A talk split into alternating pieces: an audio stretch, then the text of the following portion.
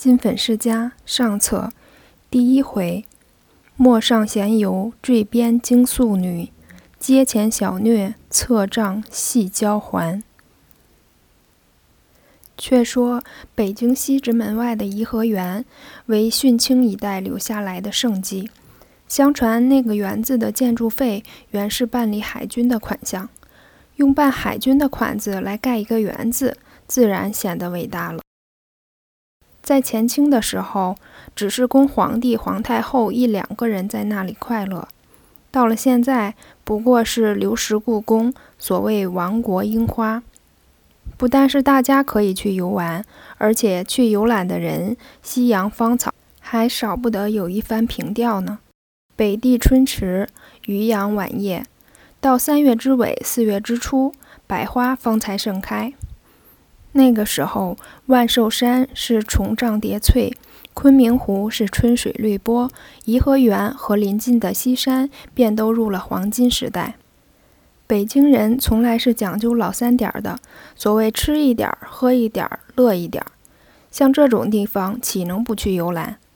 所以到了三四月间，每值风和日丽，那西直门外香山和八大处去的两条大路，真个车水马龙，说不尽的衣香鬓影。这一年三月下旬，正值天气晴和，每日出西直门的游人络绎于途，什么汽车、马车、人力车、驴子，来来往往，极是热闹。但是有些阔公子，马车、人力车当然是不爱坐，汽车又坐得腻了，驴子呢嫌他瘦小。先有一项不愿受的，就是驴夫送来的那条鞭子太脏，叫人不敢接着。有班公子哥家里为了几头好马，偶然高兴出城来跑上一趟马。在这种春光明媚的时候，青山侧帽，扬鞭花间柳下。目击马嘶芳草的景况，那是多么快活呢！在这班公子哥里头，有位姓金的少爷，却是极出风头。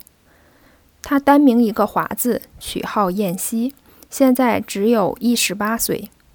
兄弟排行，他是老四；若是姐妹兄弟一齐论起来，他又排行是第七。因此，他的仆从都称呼他一声七爷。他的父亲是现任国务总理，而且还是一家银行里的总董，家里的银钱每天像流水般的进来出去，所以他除了读书而外，没有一桩事是不顺心的。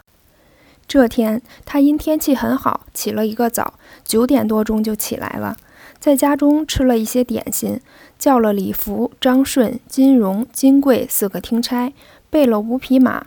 主仆五人簇拥着出了西直门，向颐和园而来。燕西将身上堆花青缎马褂脱下，扔给了听差，身上单穿一件宝蓝色细丝驼绒长袍，将两只衫袖微微卷起一点，露出里面豆绿春绸的短夹袄。右手勒着马缰绳，左手拿着一根香竹胡丝撒雪鞭，两只漆皮鞋踏着马凳子。将马肚皮一夹，一扬鞭子，旗下的那匹玉龙白马在大道之上掀开四蹄，飞也似的向西驰去。后面的金荣打着马赶了上来，口里嚷道：“我的小爷，别跑了！这一摔下来可不是玩的。”说时，那后面的三匹马也都追了上来。路上尘土被马蹄掀起来，卷过人头去。燕西这一跑，足有五里路。自己觉得也有些吃力，便把马勒住。那四匹马已是超过马头，回转身来挡了去路。燕西在驼绒袍子底下抽出一条雪花绸手绢，斜着脸上的汗，笑道：“你们这是做什么？”金荣道：“今天的路上人多，实在跑不得，摔了自己不好，碰了别人也不好，你看是不是？”燕西笑道：“你们都是好人。”前天你学着开汽车，差一点把巡警都碰了。金荣笑道：“可不是，你骑马的本领和我开车的本领差不多，还是小心点吧。高高兴兴出来一趟，若是惹了事，就是不怕也扫兴的很了。”燕西道：“这倒像句话。”李福道：“那么我们在头里走。”说着，他们四匹马调转头，在前面走去。燕西松着马缰绳，慢慢在后面跟着。这里正是两三丈宽的大道，两旁的柳树垂着长条，直劈到人身上、马背上来。燕西跑马跑得正有些热，柳树底下吹来一两阵东风，带着清香吹到脸上，不由得浑身爽快一阵。他们的马正是在下风头走。清香之间，又觉得上风头时有一阵蓝色之香送来。燕西在马背上目睹陌头春色，就不住领略这种香味。燕西心里很是奇怪，心想：这倒不像是到了野外，好像是进了人家梳头室里去了呢。一面骑着马慢慢走，一面在马上出神，那一阵香气却越发的浓厚了。偶然一回头，只见上风头一列四辆胶皮车，坐着四个十七八岁的女学生追了上来。燕西恍然大悟，原来这脂粉浓香就是他们那里散出来的。在这一刹那间，四辆胶皮车已经有三辆跑过码头去，最后一辆正与燕西的马并排走着。燕西的眼光不知不觉地就向那边看去。只见那女子挽着如意双髻，髻发里面盘着一根鹅黄绒绳，越发显得发光可见。身上穿着一套青色的衣裙，用细条白辫周身来滚了，项脖子披着一条西湖水色的蒙头纱，被风吹得翩翩飞舞。燕西生长在金粉丛中，虽然把以红为绿的事情看惯了。但是这样素净的装饰却是百无一有。他不看犹可，这看了之后不觉得又看了过去。只见那雪白的面孔上微微放出红色，疏疏的一道黑刘海披到眉间，配着一双灵活的眼睛，一望而知是个浴血聪明的女郎。燕西看了又看，又怕人家知觉。把那马催着走快几步，又走慢几步，前前后后，总不让车子离得太远了。车子快快地走，马儿慢慢行，这样左右不离，燕西也忘记到了哪里。前面的车子因为让汽车过去，忽然停住，后面跟的车子也都停住了。燕西见人家车子停住，他的马也不知不觉地停住。那个漂亮女子偏着头，正看这边的风景。她猛然间低头一笑，也来不及抽着手绢了，就用临风飘飘的蒙头纱捂着嘴。在这一笑时，她那一双电光眼似的眼睛又向这边瞧了一瞧。燕西一路之上追看人家，人家都不知觉。这时人家看他，他倒有些不好意思起来。忽然低头一看。这才醒悟过来，原来自己手上拿的那条马鞭子不知何时脱手而去，已经落在地下了。大概人家之所以笑，就是为了这个。自己要下去拾起马鞭子来吧，真有些不好意思；不捡起来吧，那条马鞭子又是自己心爱之物，实在舍不得丢了，不免在马上踌躇起来。金荣一行四匹马在他前面，哪里知道？只管走去。金荣一回头，不见了燕西，倒吓了一跳，乐转马头，脚踏着马凳，昂首一看，只见他勒住马，停在一棵柳树荫下。金荣夹起一马鞭，连忙催着马跑回来，便问道：“七爷，你这是做什么？”燕西笑了一笑，说道：“你来了很好，我马鞭子掉在地下，你替我捡起来吧。”金荣当真跳下马去，将马鞭捡了起来，交给燕西。他一接马鞭子，好像想起一桩事似的，也不等金荣上马，打了马，当先就跑。金荣在后面追了上来，口里道：“我的七爷，你这是做什么？疯了吗？”燕西的马约莫跑了小半里路，便停住了，又慢慢的走起来。金荣跟在后面，伸起手来搔着头发，心里想到：这事有些怪，不知道他真是出了什么毛病了。自己又不敢追问燕西一个究竟，只得糊里糊涂在后跟着。又走了一些路，只见后面几辆人力车追了上来，车上却是几个水葱似的女子。金荣恍然大悟，想到：我这爷又在打糊涂主意呢，怪不得前前后后老离不开这几辆车子。我且看他注意的是谁。这样想时，眼睛也就向那几辆车子上看去。他看燕西的眼光不住地盯住那穿青衣的女子，就知道了。但是自己一群人有五匹马，老是苍蝇见血似的盯着人家几辆车子，这一种神情未免难看，便故意赶上一边，和燕西的马并排走着，和燕西丢了一个眼色。只这一刹那的功夫，马已上了前，燕西会意，便追上来。金荣打着马，只管向前跑。燕西在后面喊道：“金荣，你要我骂你吗？好好的，又耍什么滑头？”金荣回头一看，见离那人力车远了，便笑道：“七爷，你还骂我耍滑头吗？”燕西笑道：“我怎样不能骂你耍滑头？”金荣道：“我的爷。”你还要我说出来？上下盯着人家，也真不像个样子。傅游笑道：“真要看他，三百六十天，天天都可以看得到，何必在这大路上追着人家？”燕西笑道：“我看谁？